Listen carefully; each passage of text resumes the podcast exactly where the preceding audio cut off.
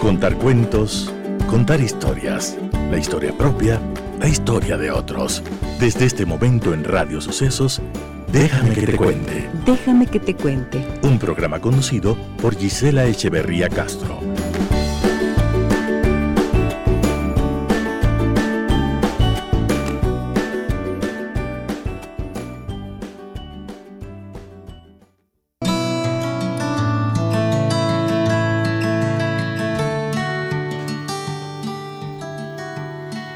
Cuando el amor te llame, síguelo, aunque su camino sea duro y penoso, y entrégate a sus alas que te envuelven, aunque la espada escondida entre ellas te hiera, y cree en él cuando te hable, aunque su voz aplaste tus sueños, como hace el viento del norte, el viento que arrasa los jardines.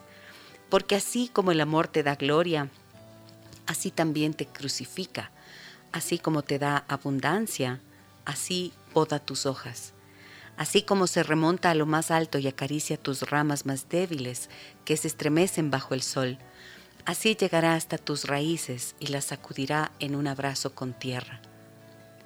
Te desgarra para desnudarte, te cierne para librarte de los pliegues que cubren tu figura, te pulveriza hasta volverte blanco, te amasa para que lo dócil y lo flexible renazca de tu dureza, y te destina luego a su fuego sagrado, para que puedas tú ser sagrado pan en la sagrada fiesta de Dios. Todo esto hará el amor en ti, para acercarte al conocimiento de tu corazón y convertirte por ese conocimiento en fragmento del corazón de la vida. Pero si tu miedo te hace buscar solamente la paz y el placer del amor, entonces sería mejor que cubras tu desnudez y te alejes de sus puertas hacia un mundo sin primavera, donde reirás pero no con toda tu risa, y llorarás, pero no con todas tus lágrimas. El amor no da más que de sí mismo, y no regresa nada más que de sí mismo. El amor no posee ni es poseído, porque el amor es todo para el amor. Así que cuando ames, no digas Dios está en mi corazón, sino más bien yo estoy en el corazón de Dios. Y no pienses en dirigir el curso del amor, porque será Él, si te haya digno, quien dirija tu curso. El amor no tiene otro deseo que el de realizarse.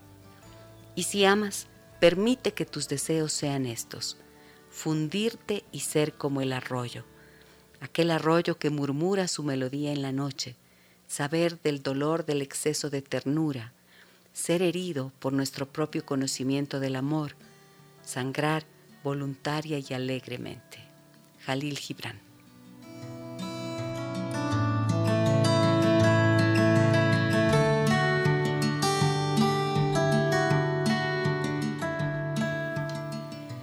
Un saludo cordial a todos ustedes, amigos y amigas que nos escuchan en 101.7 FM Radio Sucesos. Les saluda Giselle Echeverría en esta mañana y les doy la más cordial bienvenida. Hoy tendremos un programa de consultorio familiar dedicado a saber qué pasa cuando te mata su silencio. Con las personas que nos relacionamos mm, tenemos distintos intercambios de comunicación. Y cuando la respuesta que nos dan a aquello que esperamos o aspiramos a escuchar es el silencio, ¡ah! cosas importantes pasan en nosotros. Eso vamos a ir descubriendo en esta mañana junto a ustedes y como siempre les pongo desde este momento a su disposición nuestro número telefónico, el 099 556 3990, a donde ustedes pueden hacernos llegar sus mensajes de texto y si se animan, también sus mensajes de voz. Déjame que te cuente. Déjame que te cuente. Nuestro programa llega a ustedes gracias al auspicio de BIRM. BIRM, el único inmunomodulador de origen natural. BIRM es una promesa de vida.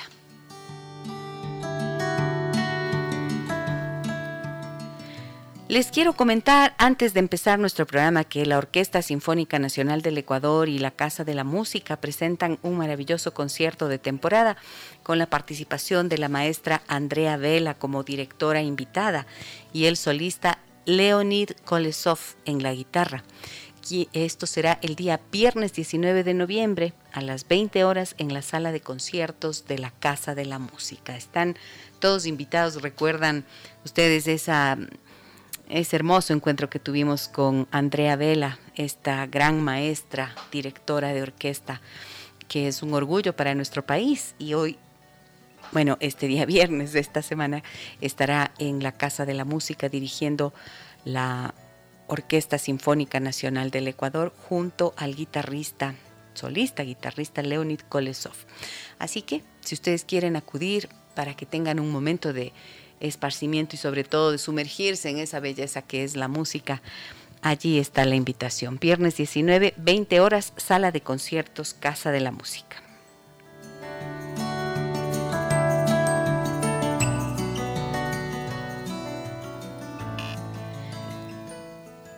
Y hoy es miércoles de consultorio familiar, así que ustedes pueden hacernos llegar sus historias y sobre todo contarnos qué les pasa, qué ocurre, qué ocurre con ustedes cuando en alguna relación te mata su silencio. Así ponemos el tema hoy. ¿Qué pasa cuando te mata su silencio? Y están conmigo Caro Monard y Andrea Saraus, que son de mi equipo de producción, así que me da mucho gusto siempre con ellas encontrarme y con todos ustedes. Hola chicas, ¿cómo están?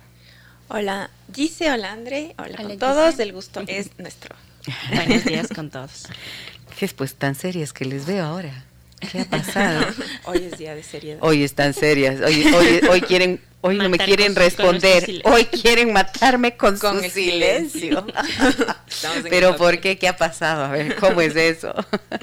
bueno, ¿les ha pasado eso a ustedes? Sí. ¿Cómo se le llama? A ver, ¿cómo la ley del hielo. La, ley, del, hielo. Ajá. ¿Te han dado la ley del hielo? No, pero yo sí. Ah, André. ella sí, fíjate tú. ¿Y tú a ti te han dado la ley del hielo? Eh, sí.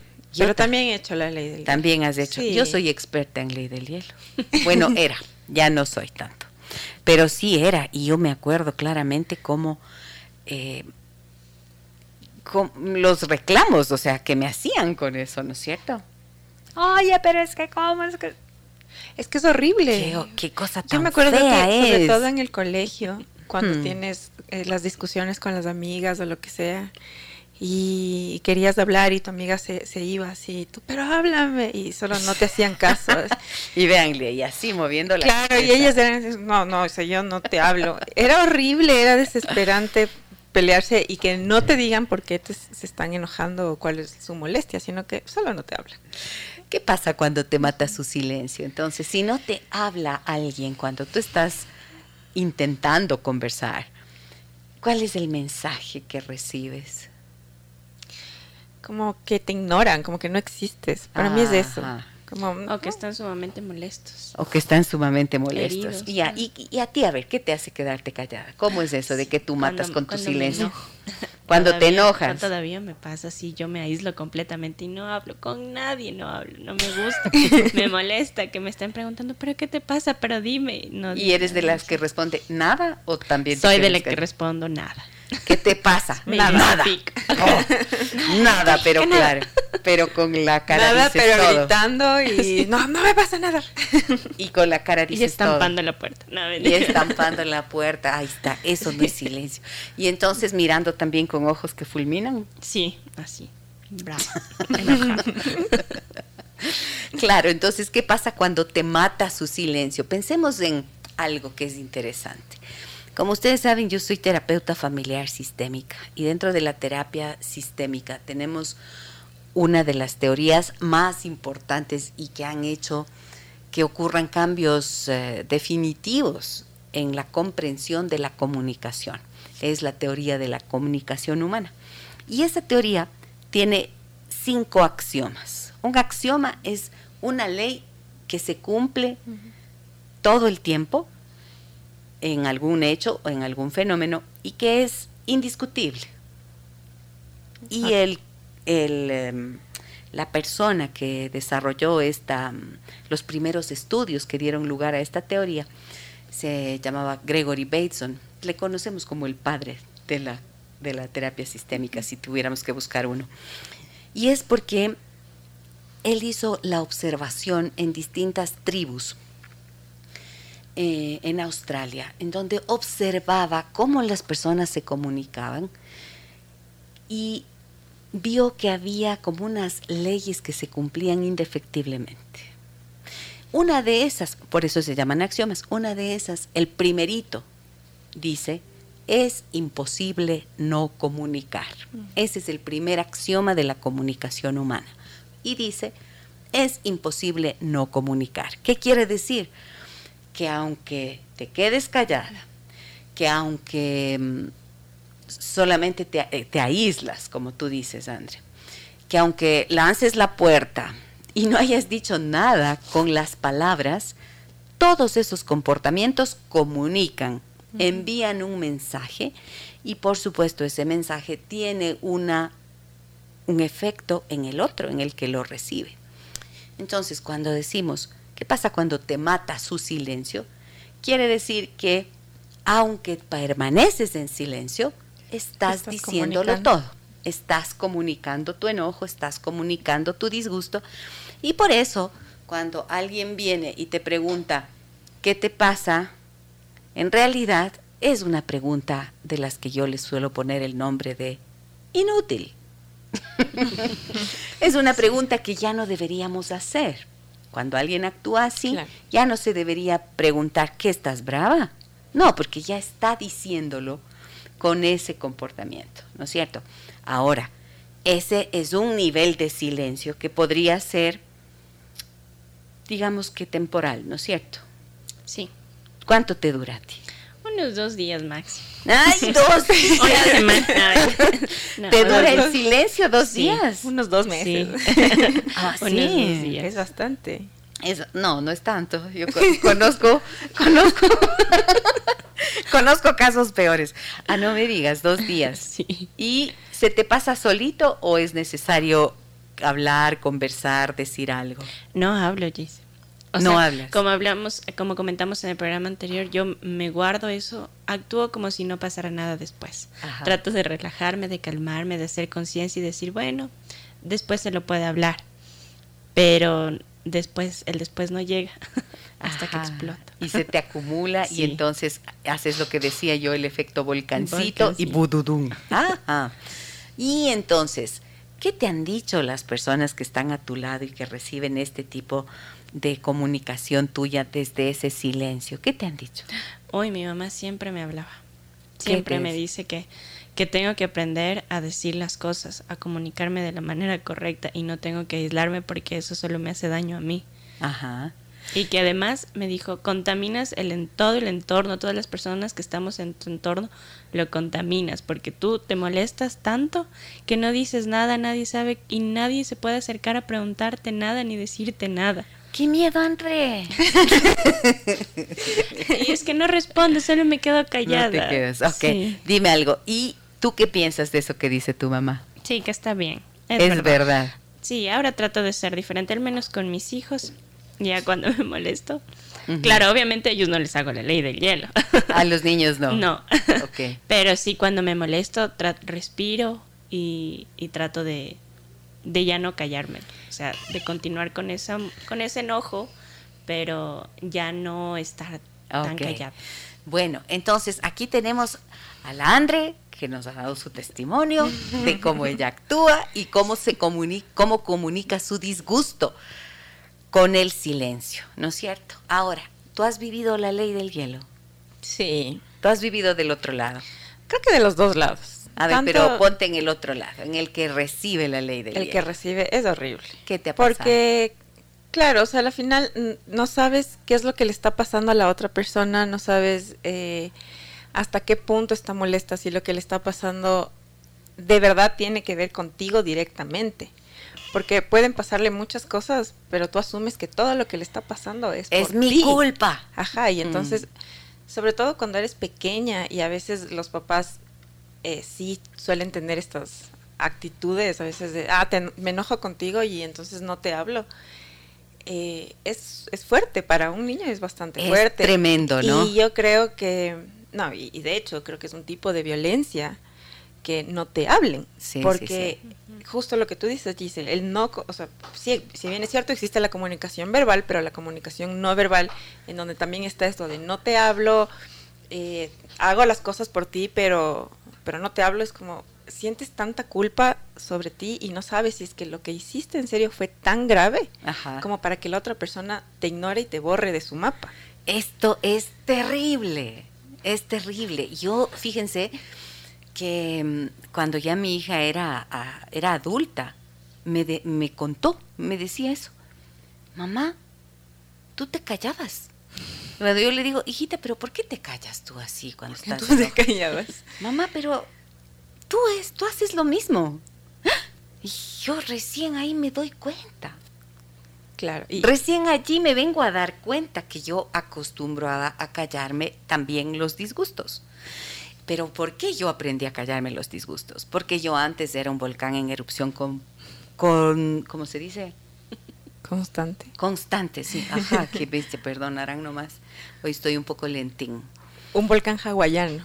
sí, de esos que están... bueno, tampoco tanto así. Pero entonces a mí me molestaba eso de mí misma. ¿Y qué hice? Fue aprender a lo que se llama controlar, a lo que habitualmente la gente dice, ¿no es cierto? A controlarme. Pero en ese control, entonces uno termina yéndose al otro extremo, porque te da miedo de reaccionar. Entonces te callas, pero cuando te callas te complicas, porque igual sigues siendo enojo, o sea, sigues comunicando el enojo. Entonces partamos de allí. Pero hay un montón de situaciones en las que la gente puede matar con el silencio. Así que... Y lo, y lo, que tú dices, dice, creo que es verdad, es, es una línea muy delgada entre decir me controlo y no digo lo que pienso a no hablo. O sea, simplemente no quiero decir nada porque voy a decir y voy a explotar, pero al final eso es peor. Y también creo que es una conducta aprendida. Es absolutamente que una uno conducta va, uno va replicando que si la mamá o el papá lo hacían, lo haces y lo haces tal vez luego con tu pareja o hasta con tus hijos. Claro, y la Andre suspira y dice, uy, qué alivio. Ha sido aprendida. ¿Y de quién habrás ha sido aprendido? toda mi responsabilidad. claro, cuando trabajamos precisamente en terapia sistémica, lo que vamos a buscar es ese aprendizaje ¿Dónde aprendimos a comunicarnos de esa manera? ¿De quién aprendimos a comunicarnos de esta forma? Creo que esto es lo que tenemos que reflexionar. Pero miren, vamos mirando cuáles son las consecuencias que puede tener esto, ¿no es cierto? Claro, tú te sientes incómoda cuando le ves así, no sabes quién está diciendo, no sabes si tienes la culpa. Esto es lo primero que ocurre en la persona. Se siente culpable, especialmente cuando se trata de los niños pero también en las relaciones de adultos. Me acuerdo que un señor me decía en consulta una vez, es que cuando ella se queda callada, yo empiezo a pensar, ¿qué hice? ¿Qué hice? ¿Qué hice? es que es verdad. ¿Qué hice? ¿Qué hice? O sea, ¿qué fue? ¿Qué fue? ¿Qué fue? ¿Qué hice? ¿En dónde me equivoqué? ¿Qué fallé? ¿Qué, no le dije? ¿Qué no me acordé? ¿Ya? O me descubrió. Entonces, dice, y, y él me decía, no puedo preguntarle nada mientras está así en ese silencio, pero siento que me muero. Me da una angustia, dice, porque yo sé que si me acerco mucho y le presiono para que me diga, se va a enojar más. Entonces, sin embargo, me da mucha angustia. Entonces, lo primero que le pasa, hablemos de los distintos contextos de relación. No es igual, obvio, en una relación de pareja, pero a una pareja, a un adulto le puede pasar eso que estoy explicando y empezar a no saber qué y entra en angustia porque tiene miedo, a veces de la reacción, pero sobre todo suelen tener miedo de perder la relación. Ahí está la cosa. Entonces entras en una desesperación de, chuta, hice mal, y vele cómo se ríe, un numerito como se goza aquí, dándose cuenta de, la de lo que está produciendo. Sí, me he dado cuenta de esas reacciones. Pero aquí sí, ok. Creo que también, no sé, es hasta un punto, ¿no? Que la otra persona puede aguantar y hasta qué punto también se cansa.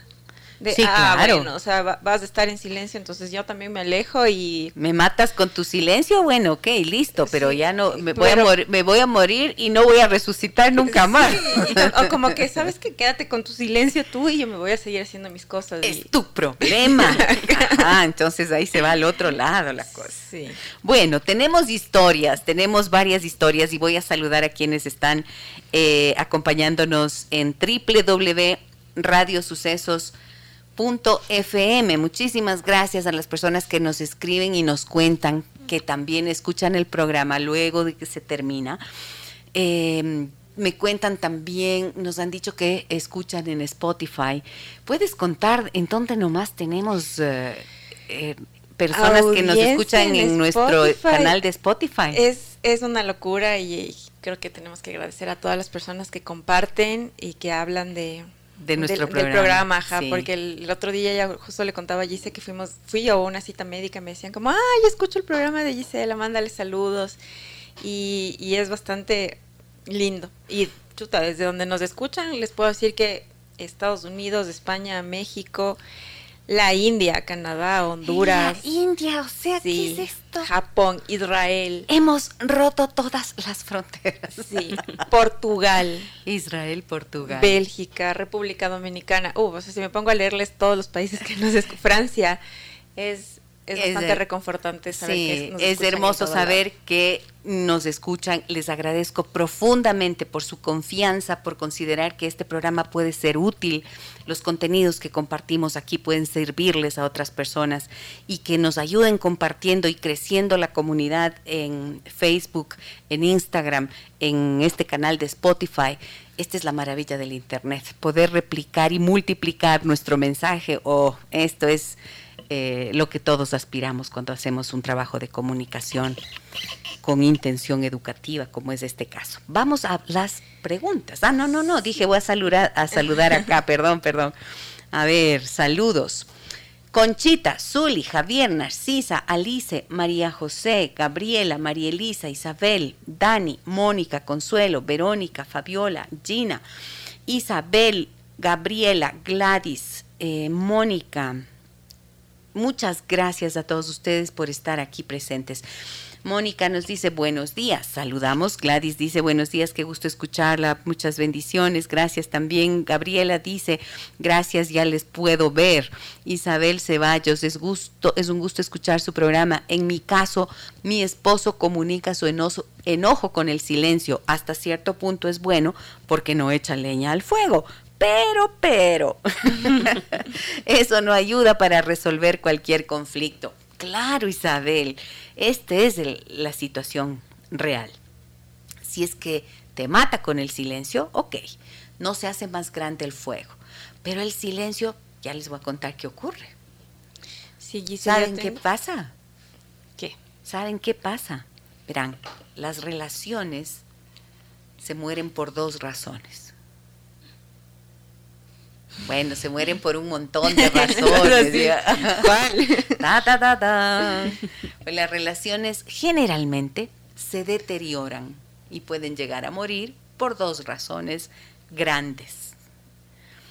Una, por un conflicto constante, en donde puede haber un intercambio violento en la comunicación, con palabras que son ofensivas, que lastiman y dañan al otro.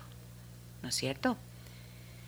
Eso sería como tener el fuego encendida, encendido. Entonces mueres devorado por ese fuego. Incendias la relación. Se incendia tu casa, se incendia todo. ¿Y qué queda? Nada.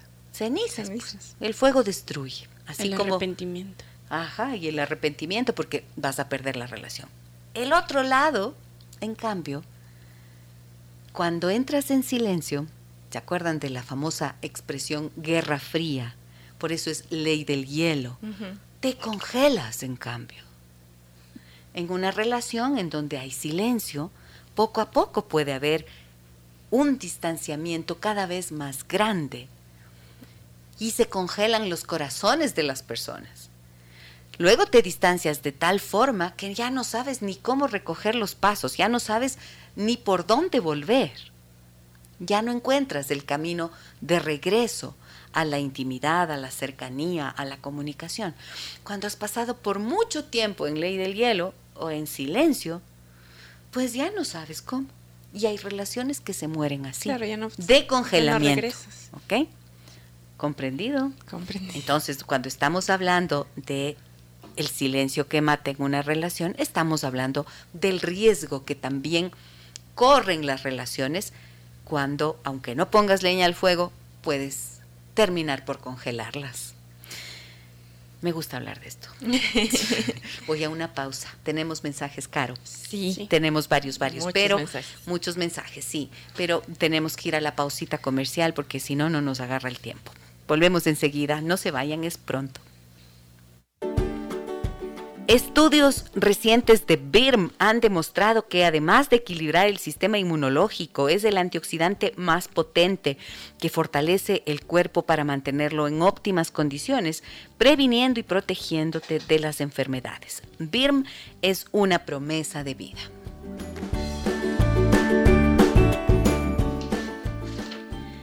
Les recuerdo también a todos ustedes, amigas y amigos que nos escuchan, que vuelve el bazar navideño del Centro Comercial La Esquina. Allí pueden encontrar hermosos detalles y regalos, disfrutando de un agradable ambiente con música y sabores de la época. Este sábado próximo 20 de noviembre, de 15 a 20 horas, y el domingo 21 de noviembre, de 10 a 18 horas, pueden disfrutar de este espacio. Centro Comercial La Esquina en Cumbayá, que está ubicado en la Avenida Pampita y Chimborazo frente al reservorio. Pregúntale a Gisela. Pregúntenme. Pregúntame. No me hagan preguntas muy difíciles que dije que hoy estoy lentita. Vamos adelante con mensajes, historias, historias, sí. historias, por favor, A cuéntenme. ver, ya tengo una. Dice, hola Gise y chicas, que tengan un lindo día. Me gustaría contarles lo que yo he vivido durante muchos años con mi esposa. Ella siempre que se enoja me deja de hablar semanas. No importa si ella es la que se equivocó, solo deja de hablarme y no hace nada hasta que soy yo el que decide que conversemos. Obviamente esta situación a mí me mata y sobre todo me desgasta. Le quiero mucho, pero no sé cuánto puede aguantar este silencio en lugar de resolver los problemas. Saludos, soy José Luis. José Luis, muchas gracias por tu confianza y por tu mensaje. Mm, ahí está. La quiere mucho. Ahí está la cosa. Siempre le quieres mucho a la persona, pero su estilo de comunicación puede estarte afectando. Y si tú eres el que resiste el silencio que mata, me mata, dice, ¿no? Sí, Literal. De- ajá, no me hace nada, sí. Su si- y obviamente esta situación me mata. Esta y sobre situación todo me desgasta. y sobre todo me desgasta. Aquí José Luis nos está dando dos palabras que son fundamentales. El desgaste de la relación y este sentimiento de no saber qué más hacer. O sea, yo suelo poner a veces esta, a mí se me viene esta imagen a veces, ¿no? En la relación, cuando tienes este tipo de, de situación, de comunicación en una relación, ¿qué pasa? Es como que estuvieras caminando hacia la persona o corriendo para tratar de vencer ese muro de silencio y ¡pum! Te chocas. te das contra el muro del silencio. Y si uno se diera físicamente, imagínate, si fuera esto lo que te pasa en la vida real, ya, imaginamos esa escena, vas corriendo y te golpeas contra el muro. ¡Ah! Te duele todo, ¿no? Te puedes abrir la cabeza. Claro. Puedes romperte un huesito. O sea, Sí. te duele todo. Y si esto es una y otra y otra y otra vez, obvio que vas a estar cansado, obvio que vas a estar desgastado, obvio que ya no vas a querer saber nada. A na- nadie quiere enfrentarse a ese tipo de situaciones. Claro, y sobre todo lo que nos dices es que no es como que se toma un par de horas para, para estar en silencio, que tal vez a veces yo creo que es normal, como no hablemos del problema hasta que se me enfríe la cabeza, pero semanas, como nos dice José Luis, que es muy desgastante obviamente para él y para la relación. Mucho cuidado con eso que yo dije antes, ¿no es cierto? Lo que expliqué antes de irnos a la pausa. Así se construye el congelamiento de la relación. es importante mirar cuáles son las consecuencias. Hace unas semanas hablábamos de la responsabilidad afectiva. Responsabilidad afectiva incluye la responsabilidad de lo que decimos y cómo lo decimos. Entonces, para una persona que está como en el caso de José Luis, una y otra vez así hablando y se topa con el silencio, em, va a tener que encontrar otras vías para comunicar el malestar. Yo he visto, y esto creo que lo he comentado en algún momento, he visto que es imposible abrirse para el que está en silencio, por ejemplo, para el que aprendió a hacer eso. Tiene que escucharle quizás al otro, decir lo mal que se siente, pero sin ser atacado. Porque si se siente atacado, como por ejemplo te dicen, ay, qué horrible que eres, tú con tu silencio. Ah, ah". Si te dicen así, no vas a escuchar, porque ese silencio es una defensa. Por lo tanto, si te reclaman de mala manera, vas a defenderte aún más y sigues subiendo el muro en lugar de bajarlo. Entonces ahí tienes una responsabilidad. Tú como la persona que responde o actúa con el silencio para manifestar su enojo, tiene la responsabilidad de darse cuenta el efecto que eso tiene en las otras personas. Y el que recibe ese mensaje, esa comunicación que te mata, la, tiene la obligación, en cambio, de aprender a decir de una manera adecuada el malestar que experimenta cuando esto le pasa. Claro, dice, por ejemplo, a mí me pasó alguna vez que yo expresé lo que, lo que me molestaba y lo que me sentía en ese momento. Y del otro lado recibí algo como, ay, no es para tanto, o, ah. ay, esto. Entonces, claro, luego optamos las personas, o sea, algunas personas por, entonces no digo nada y me quedo en silencio. Y que justo es esta forma de expresar de, también si es que tú no consideras lo que yo estoy sintiendo, entonces ¿para qué lo digo? Entonces, ah, muy buen punto, porque esto es si va a ser inútil, si no me vas a tener en cuenta, si vas a continuar por el mismo camino, entonces como para qué tengo que decirte. Por eso yo suelo decir, la recomendación siempre va a ser tratar de observarte a ti mismo. Entonces pensar, ok, ¿cómo esto me está? ¿Qué está generándome esto? ¿Qué sentimientos me atraviesan cuando veo tu silencio, cuando te veo así? Y si hablas de los sentimientos y haces una fórmula que se llama de reclamo responsable para poder explicar también los pensamientos que te vienen en ese momento. Y tiene que hacer además un pedido la persona. Entonces, Andre, cada vez que tú te pones en silencio, cuando estás enojada, y te encierras y pasas durante dos días sin hablar, yo me siento desesperada, me angustia, no sé qué te pasa y empiezo a pensar que nuestra relación está en riesgo.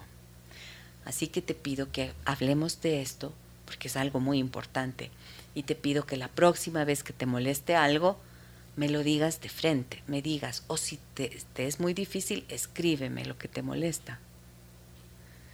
Esto, por ejemplo, ¿cómo te sientes cuando digo eso, André? Em, tranquila. ¿No te sientes atacada? No, para nada. ¿No es cierto? Esta es la gran diferencia. Cuando organizo la información en mi cabeza para estructurar lo que se llama un reclamo responsable, que está compuesto de, cuando tú haces esto, describo el comportamiento de la persona. Yo me siento y explico mis emociones y pienso tal cosa y te pido tal otra. ¿Se fijan? Esto es una herramienta valiosísima de la comunicación humana. Y es una invitación para que aprendamos a decir las cosas de una manera distinta a la que siempre hacemos, porque por eso se bloquea la comunicación. Claro. ¿Ah? Ok, vamos con mensajes, mensajes. Andri. Aquí nos dicen, Hola, y todas las personas que están ahorita conectadas, dennos sus likes para saber que están con nosotros y para que más personas mm, puedan ver este video, esta transmisión en vivo. Compártanlo en sus muros, perdón la interrupción, André. Y mm, pónganos el like en, en el video para que, como digo, Muchas gracias. Esa respuesta inmediata me gusta. Nos sentimos Gracias, nos sentimos amadas. Sí, dale, Andre. Hola chicas, anónimo por favor. Déjenme que les cuente que mi ex me dejaba de hablar unas tres semanas. Era terrible. Debemos saber que el silencio es un maltrato igual que un insulto. Perdón. Uy, auxilio. el silencio es un maltrato igual que el insulto. Bueno, Efectivamente, por algo se llama la ley del hielo, la guerra fría entre los países, entre Norteamérica y Rusia, ¿qué era? Silencio total. Pero te das cuenta, te quedas como una araña pegada a la pared. Esta imagen me hizo alguna vez algún colega. Una araña pegada a la pared, no sabes qué te va a pasar. Claro. El silencio es por sí mismo amenazante en sí mismo ya es amenazante y sí se convierte en, una forma de, de maltrato y de violencia pasiva. Hablamos de violencia activa cuando la persona te grita, te insulta, te puede golpear. Eso es una violencia activa.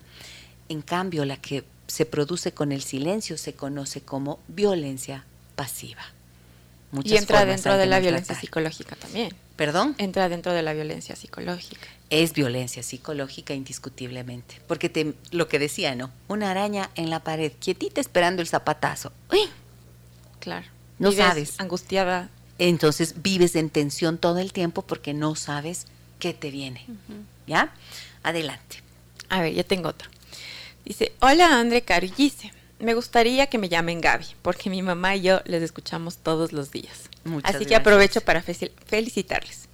Yo tengo una relación de seis años en donde mi novio por cualquier cosa deja de hablarme, de contestar mis llamadas y mis mensajes. A veces entiendo por qué se enoja, pero otras veces solo le da la locura y me deja de hablar. Es tan desesperante para mí no saber por qué lo hace y cuando le reclamo, cuando le reclamo eh, se enoja más y me bloquea unos días para no mm. hablar. Me alegra tanto que se puedan hablar de estos temas que son tan importantes actualmente. Saludos. Muchas gracias, Gaby, por tu mensaje. Ok, una cosa que necesito decir aquí. El reclamo responsable lo usa una persona cuando siente, cuando ve, observa estos comportamientos, ¿no es cierto? Entonces, perfectamente podría Gaby utilizar esta fórmula de reclamo responsable con su novio. Pero miren, también tenemos que aprender a ser autocríticos. Y allí yo siempre les pregunto a las personas, ¿cómo ocurre esto? ¿Ocurre en qué momento? De la nada viene y te bloquea. De la nada viene y te corta la comunicación. Generalmente no es así. No es que una persona se despierta un día y hoy amanece diciendo hoy no le voy a hablar.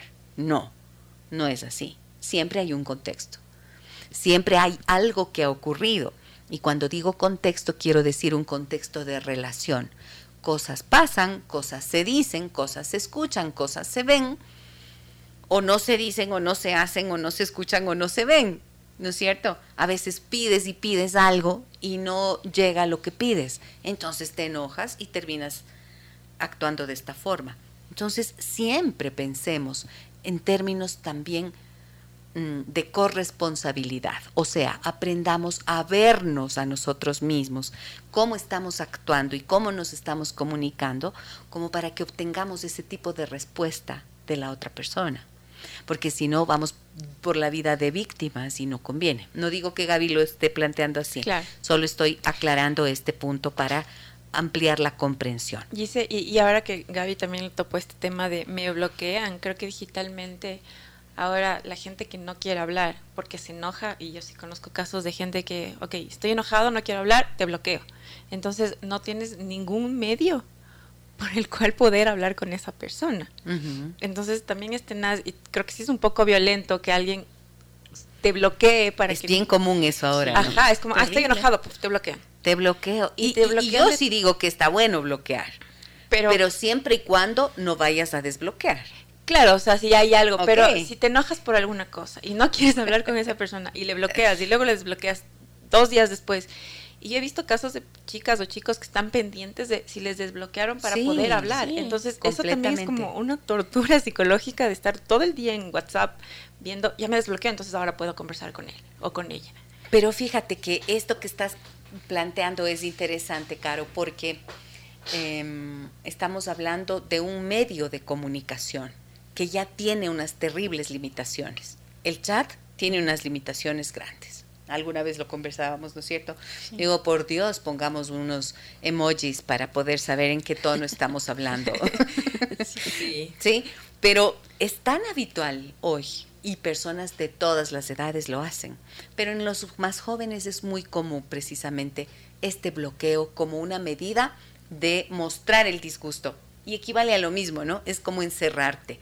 Entonces, ya, no quiero saber de ti y me encierro, me encierro bajo la protección de qué? De la incomunicación. Pero ya estás comunicando de todas formas el desagrado, como estábamos diciendo. Ahora, si es que me bloqueas y yo estoy pendiente de que me desbloquees y me engancho en esto, ah, bueno, entonces el problema puede ser la primera vez, que él me bloquea puede ser problema de él. Pero si yo sigo por allí, insistiendo y me vuelves a bloquear y me desbloqueas y, yo me vuelvo a enganchar y me sigo comunicando contigo, entonces esto ya se convirtió en parte del juego relacional, un juego de desgaste y que em, del cual difícilmente vas a salir, pero en el que tienes que asumir tu responsabilidad, porque entonces ya es tu responsabilidad si sigues ese juego. ¿Me explico? Ahí está la cosa. Entonces, claro, a mí me puedes bloquear todo lo que tú quieras, pero no me desbloquees nunca más. Si me vas a bloquear, no me desbloquees, porque si me bloqueas, yo, para mí, Gisela, si tú me bloqueas, significa que nuestra relación se acabó para siempre o sea, no voy a volver a hablar contigo. Nunca más, a menos que vayas y me busques en la puerta de mi casa para hablar personalmente y aclarar. Y, este juego que tú dices, dice, yo conozco casos de, ok, esperan a que les desbloquee y luego esa persona le bloquea para que el otro no tenga el chance luego de bloquearle. Entonces tienes tú el poder de ahora yo te bloqueo cuando yo quiero y te desbloqueo cuando yo quiero. Y eso y de eso se tratan las relaciones, de la lucha por el poder. Ahí estamos, de la lucha por el poder. Y cuando entramos en lucha de poder, difícilmente se puede resolver algo, ¿no? Todo siempre se agrava cuando se vuelve una lucha de poder, porque en la lucha de poder se intenta demostrar quién es el más fuerte y quién es el más necesitado. Y siempre andamos necesitando sentirnos necesitados. Claro. Por lo tanto, quien comprende que tiene el poder mientras más difícil y dura se pone la relación, si se pone más distante, entonces el otro va detrás, ah, bueno, ahí se refuerza la posición de poder y seguirá haciéndolo siempre. Mm. ¿Mm? Vamos con mensajes. sí. Bueno, aquí nos dice... No me dejen hablar tanto. Para el programa les recomiendo un tema de Silvio Rodríguez, Ángel para un final. Abrazos. Ay, Dios mío, señor. Es buenísima. Podemos ponerla, por favor, Vini, y buscarla. Ángel para un final. Buenísima. Me encanta. Es una de mis favoritas. Ok. También tengo otro mensaje que dice, buenos días, Gisela. Yo opté por mejor callarme, no decir nada, no echar más leña al fuego. Más bien, trato de que caiga en cuenta de todas las cosas feas que dice y lastiman el alma. Saludos. Excelente programa. ¿Cómo se llama? María Augusta. María Augusta, yo tengo que darte una mala noticia.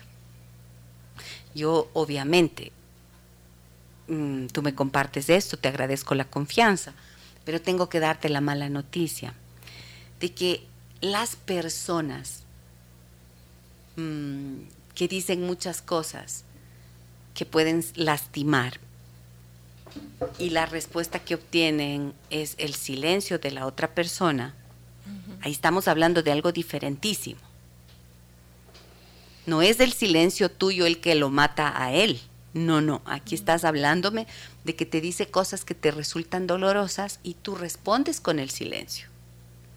Te quedas callada para que él se dé cuenta de que está hablando cosas que no conviene. No se va a dar cuenta. No. Mala noticia te doy. En general, no se dan cuenta las personas. Al contrario, cuando alguien te agrede verbalmente, lo que suele ocurrir es que el otro ve el silencio y es como si te pusieras por debajo de él, porque estás haciendo una aceptación de esas palabras que ofenden. Y bueno, no sé si estoy acertando, pero lo que yo he visto es que esto jamás cambia. No cambia porque te quedas en silencio. Cambia cuando te pones de pie y dices, ¿sabes qué? No me hables de esta forma. Ya no acepto eso. Ahí vamos a hablar un día del abuso verbal. Esto se llama abuso verbal. Claro, ¿sí? y es mejor decir Y me entonces, molesta a que estar en silencio. Tu tal- responsabilidad ahí, ¿qué nombre era? María Augusta. María Augusta, perdóname. María Augusta, tu responsabilidad allí quizás, ojalá puedas aprender a hacer estos reclamos responsables que le hagan saber a tu pareja tu sentimiento, tu pensamiento y tu malestar debido a esa conducta. Porque así justo es como se construyen las relaciones de violencia y las distancias eh, en las relaciones. Voy a compartir con ustedes, tenemos un artículo en mi página web, o pueden ustedes ingresar allí, en mi página web, www.giselecheverría.com. Allí yo tengo en mi blog un artículo en donde explico cómo se hace el reclamo responsable. Lo podemos compartir luego, ¿no? Del programa. Adelante con mensajes. A ver, dice, buenos días, déjenme que les cuente. Yo soy la persona que deja de hablar. Nos manda una carita triste. Cuando me siento enojada, triste, frustrada o solamente cuando necesito estar sola. Para mi pareja es una tortura y estoy consciente de eso. Pero por más que lo intente, no me gusta hablar de lo que siento o de lo que pienso porque me siento vulnerable. Un fuerte abrazo a todas las personas que hacen este hermoso programa. Muchas gracias, muchas gracias. Bueno, mi- ahí yo te haría una pregunta a ti, ¿no es cierto? ¿Qué será aquello de lo que tú intentas defenderte? Porque dices que no te gusta sentirte vulnerable y estás asociando la expresión de los sentimientos con vulnerabilidad. Entonces, ¿qué será aquello que te hace sentir vulnerable? ¿Cómo así? ¿De dónde vienen esas em, la idea de que te están atacando o de que podrías estar frágil? Entonces, ahí hay una cosa que es muy importante ver, que es la relación, el tipo de relación con el que ocurre, con la que ocurre. Porque a veces tú puedes hablar con más libertad con alguien y con y bloquearte y defenderte y ponerte en ese silencio con otra persona. Entonces, ¿qué está pasando con esa relación? Eso es creo lo que quisiera decirle. ¿Cómo se llama? Perdón. No nos da su nombre. No nos da su nombre. Adelante, Caro, tienes más mensajes. Yo Yo, tengo varios sí. acá también. Buenos días, déjenme que les cuente que yo pedí a mi esposo que cambie algo que me estaba molestando y él se molestó y se lo tomó demasiado a pecho y me dejó de hablar. Cuando me di cuenta que estaba raro conmigo, empecé a preguntarme qué hice. Y bueno, yo pedí disculpas, si no fue la manera de pedirlo, pero era algo que yo necesitaba. Pero recibí una respuesta pero recibí respuesta alguna, solo silencio. Pasamos tres años en esos silencios, tomando en cuenta que él vive en Estados Unidos y yo aquí en el país. En este año me pidió el divorcio.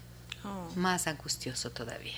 Bueno, verán, una vez conocí a una chica que me decía que, mm, que me dice, ¿sabes qué? Llevo, llevo seis meses esperando que me dé una respuesta. Le he escrito de todas las formas posibles, le he mandado cartas vía correo, ya no solo correo electrónico, estoy bloqueada de todo y no me dice nada y no me responde. Y entonces ahí miren qué importante que es saber que el silencio comunica. Y yo le pregunté, ¿qué crees tú que te está comunicando con esta falta de respuesta que da a tus cartas? Que ya no quiere nada. Ajá. Y me dijo, ah, que ya no le importo. Claro, claro.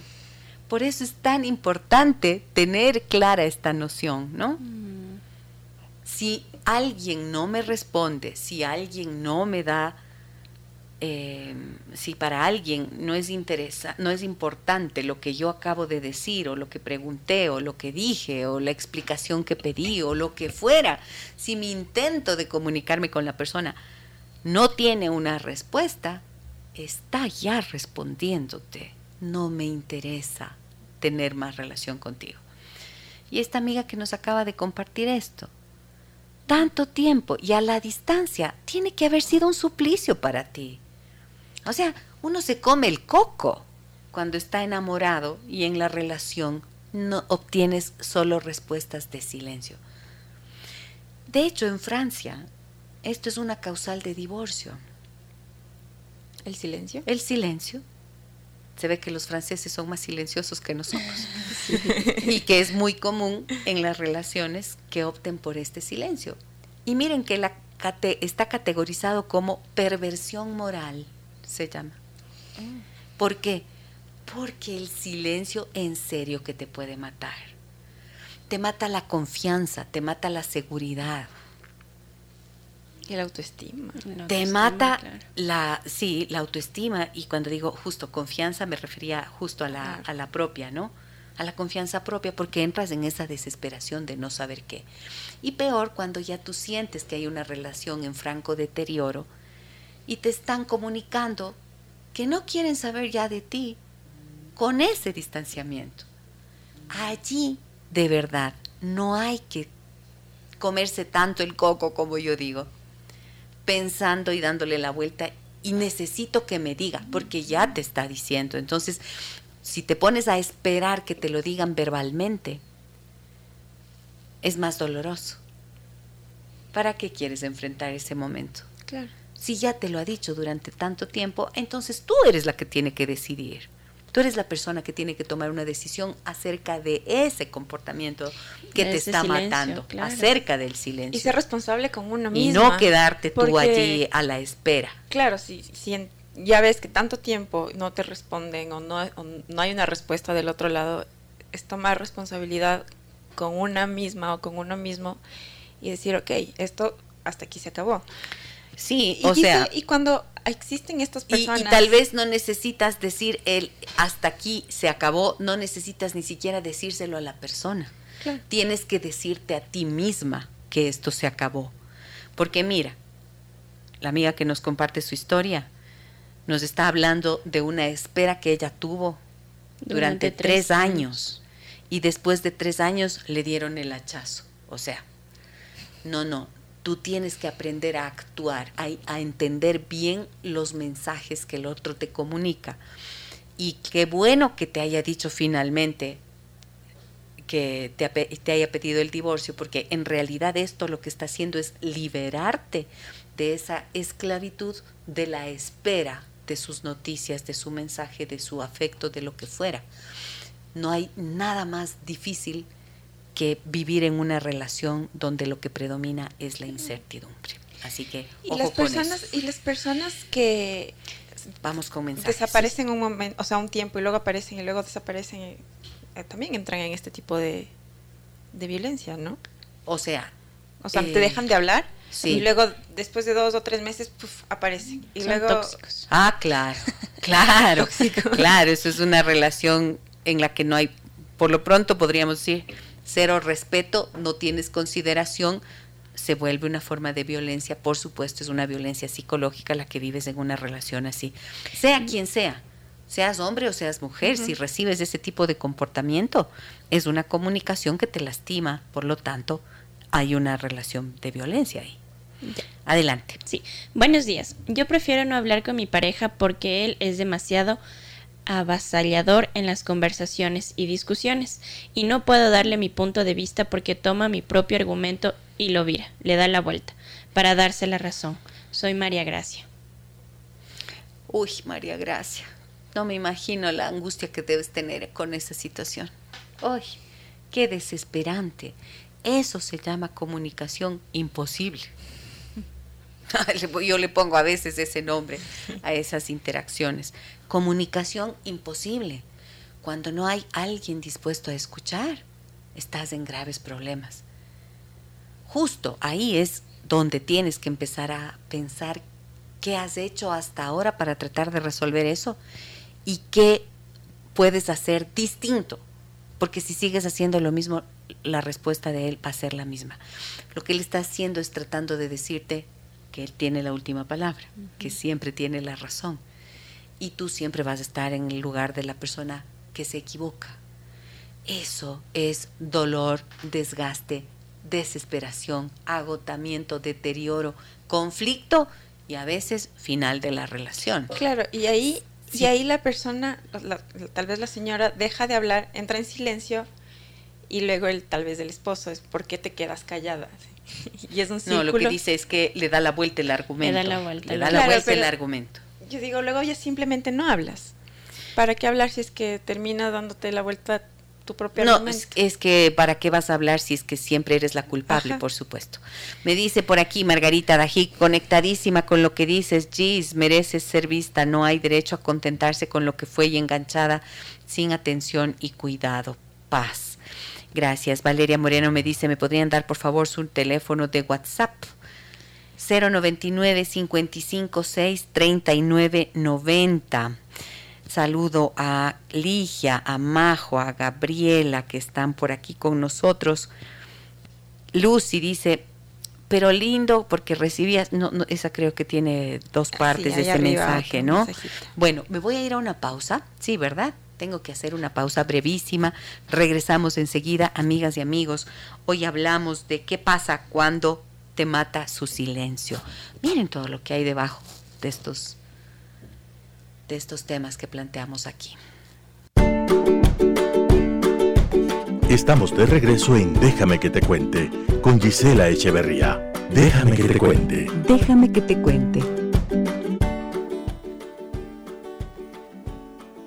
Vuelve el bazar navideño del centro comercial La Esquina. Encuentra hermosos detalles y regalos. Disfruta de un agradable ambiente con música y sabores de la época. Sábado 20 de noviembre de 15 a 20 horas y el domingo 21 de 10 a 18 horas.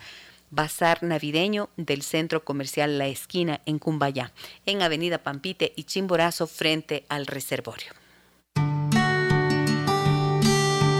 Pregúntale a Gisela. Tanto porque ahorita ya no nos da el tiempo. Buenos días, ah, le saludo a Giovanni. A Giovanni, sí, Giovanni, es que le estoy viendo aquí entre las penumbras. un gusto saludarte, Giovanni. A ver, vamos, chicas, Aquí tenemos un mensaje en Facebook. Mónica nos dice: Pienso que la ley del hielo no solamente es la única manera de sentir silencio en nuestras vidas de pareja. El no hablar de los problemas emocionales que nos incomodan y dejar pasar el tiempo pensando que solitos los problemas se van a resolver en un estado de ni frío o caliente, esa también es una manera de sentir silencio.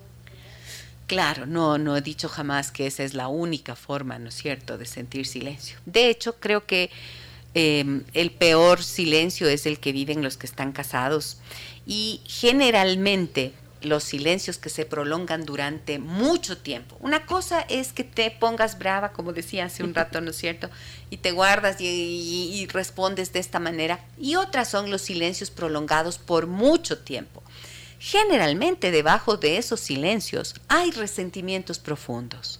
Mm. Resentimientos que pueden corresponder a situaciones eh, de ofensa, de engaño, de, mm, no sé, pues cosas graves que pueden haber ocurrido y que han generado ese resentimiento. Es imposible que la persona, como decíamos al inicio, imposible no comunicar, ¿no es cierto? Entonces, muchas parejas viven situaciones duras, siguen adelante y resulta que mm, desde el silencio están informando que aquello que parecía resuelto y perdonado o superado no ha sido así. Y a veces las personas se rompen la cabeza pensando qué será lo que le pasa ahorita, cuando en realidad esto tiene una cola más larga y hay que remontarse a ver cuándo esto empezó. ¿No? Una cosa es que la persona tenga un, un, estilo de comunicación que es así y que da respuesta de esta forma habitualmente. a que de repente haya un cambio. Observen eso. Las personas que viven esta situación, observen desde cuándo es esos silencios. Es desde siempre. A veces me dicen en consulta, no, sí, yo le conocí así. Ah, ok. Entonces es un estilo de comunicación que hay que mejorar. No quiere decir que hay que quedarse allí. Pero si es que no es eso, y, dice, y pregunto desde cuándo, y me dicen, ah, bueno, es que pasó esto, así, asado y cocinado. Ah, bueno, entonces ya obedece a algo que es mucho más profundo. Mm. Y claro, esto, em, cuando están en situaciones así, de largo tiempo, indispensable, si quieren hacer algo para mejorar la relación o cambiarla, ahí sí, la búsqueda de ayuda profesional. No suele ser fácil salir de eso. Adelante, por favor. A ver, y tengo otros de Facebook. Conchita nos dice, gracias por recordarnos sobre nuestra corresponsabilidad con el manejo de nuestras emociones. Solo conociéndonos a nosotros mismos podemos comprender a los demás. Eh, Cecilia nos dice, felicitaciones, chévere programa. Un excelente profesional me indicó que la comunicación no puede ser agresiva, pero tampoco pasiva. Debemos ser asertivos. Algo de silencio posiblemente es necesario, pero no prolongado. Claro, la asertividad es el no, eh, es tener la capacidad de comunicar tu malestar, de decir aquello que te incomoda sin que ofendas al otro. Eso es una comunicación asertiva. Ni le agredes a nadie, ni te quedas con el malestar por dentro. Logras hacer ese equilibrio. Para eso es el ejercicio que les recomendé el ejercicio de, es un ejercicio de comunicación asertiva que se llama reclamo responsable. Y a propósito de lo que nos dice aquí de que algo de silencio es necesario, bueno, es un tremendo buen punto. Muchas gracias por mencionarlo. ¿Por qué? Porque como seres humanos no podemos estar todo el tiempo pues en comunicación, tampoco. ¿No es cierto? Por mucho que amemos al otro, Sí, también hay que tener un poquito de compasión, como dice mi amiga Julieta, piedad. Suplico piedad. no me hables sin cansarte. Eh, como les decía el otro día, hay, a veces hay personas que hablan hasta perder el conocimiento. Habla sin cansarte, nunca. Y quieres estar todo el tiempo diciendo y diciendo y diciendo. No, también hay que respetar los espacios, los tiempos. La Andre decía, dos días. Bueno, ella puede hacer un ejercicio de tratar de reducir su tiempo de silencio y los demás ya podrían entender, ¿no es cierto? Pero tú podrías decir, ¿saben qué? Cuando yo estoy enojada, necesito un tiempo de silencio para yo poder estar conmigo mismo, conmigo misma. Recuerdo una pareja en consulta que ella me decía, me persigue por la casa para poder hablar ese rato. Quiere que hablemos ese instante. Y yo le digo, por favor, ya no quiero, estoy cansada ahorita, ya, ya me agoté, ya no quiero más. Me dice, y tengo que decir, de tanto que insiste, me tengo que, digo, bueno, ya, ok, habla, ya dime, ¿qué? Y entonces él habla y habla y vuelve a argumentar y me saca un argumento y el otro y el otro y el de más allá y el de más acá. No le miento, me dice. Hasta las dos de la mañana me tiene escuchándole. Y ahí sí me tengo que quedar en silencio, porque si no, no deja de hablar. O sea, piedad, ¿ves? Claro. Que hay momentos en que uno dice, piedad, cállate. no seas malito, haz silencio. Y después de tanto también, ¿qué dices? Claro, porque estás argumenta y argumenta y argumenta. sí, todo lo que tú digas, bueno. Pero no estás llegando a ningún lugar. Entonces, este es el riesgo. Todo tiene su doble lado, ¿no es cierto? Pero además hay un silencio que necesitamos todos como individuos, ¿no? Yo, por ejemplo, soy de las personas que en la mañana, como les contaba creo alguna vez, yo no hablo.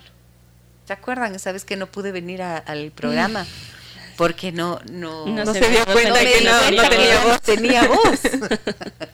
yo no tengo con quién hablar en la mañana. Bueno, no. No, pero yo prefiero estar en silencio porque estoy haciendo, hago meditación y entonces me quedo como muy para adentro. Y ahí es la cosa. Todos necesitamos espacios de silencio que deben ser respetados. Ese es un silencio sano, ese es un silencio positivo. E incluso en las relaciones de pareja, tendríamos que tener la serenidad y la confianza como para poder permanecer juntos, uno al lado del otro, guardando un silencio que no es amenazante. Es reflexivo también, yo creo. Y solo de compañía.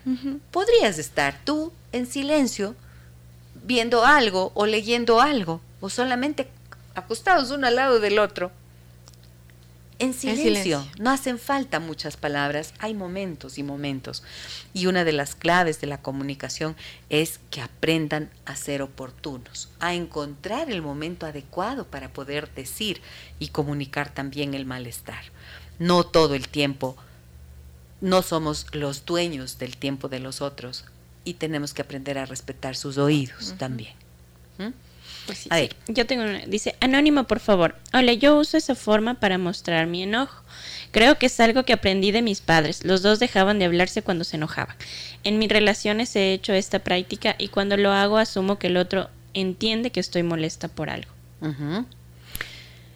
Pues sí, ya hemos dicho. Y yo tengo justo un mensaje también relacionado a eso. Dice, buenos días de este lindo programa. Soy Alicia y tengo 37 años. Yo crecí en una familia donde el silencio era muy normal, sobre todo cuando se trataba de topar temas incómodos o discusiones. En lugar de hablar, solo nos quedábamos en silencio.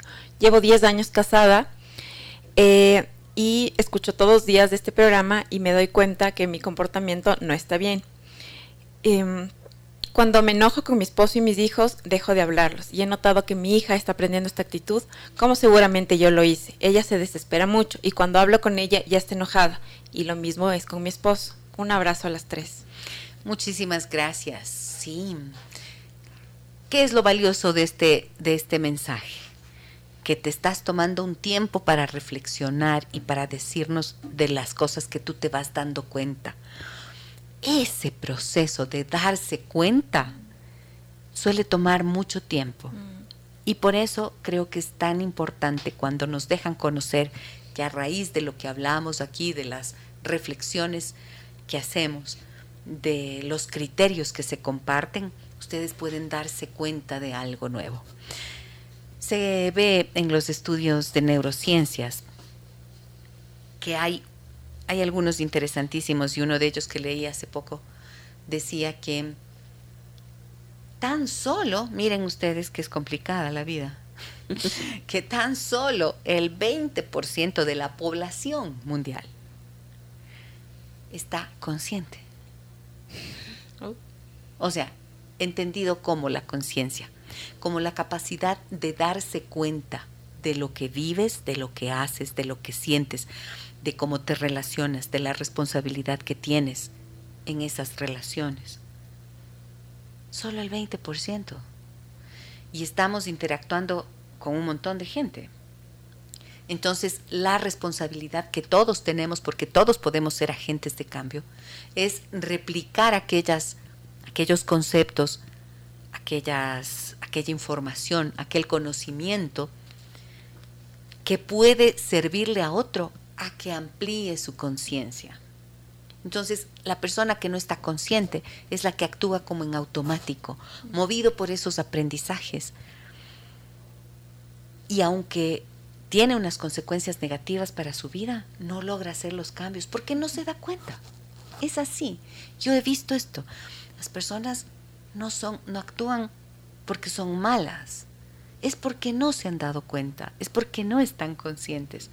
Y por eso es que les suelo pedir a ustedes que nos ayuden a crecer la comunidad y que compartan nuestros contenidos. Me dicen por acá, a ver, voy a saludar a Carmen, a Giovanna, a Paulina, a Valeria, a Carmen Lucía, a Steffi, a Gabriela, a Valeria que dice, muchas gracias, felicidades por el programa, gran tema. Y acá vi uno que decía, buenos días, Gis es bueno mantener un silencio en nuestros hijos adolescentes cuando son un poco rebeldes? Claro, con los adolescentes hay que ir como como cuando uno va pisando sobre huevos, así bien despacito, con mucho tino, respetar sus tiempos, pero no tenerles miedo, tener prudencia, no miedo, tener prudencia para poder desde la prudencia ejercer la autoridad que tenemos como padres. Respetar sus espacios en esa edad es indispensable.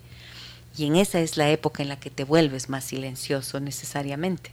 Es donde empiezas a pensar más profundamente. En la adolescencia surgen tus inquietudes. En la adolescencia surge la vocación, los intereses más importantes de tu vida. Entonces necesitan tiempo a solas, necesitan estar en silencio.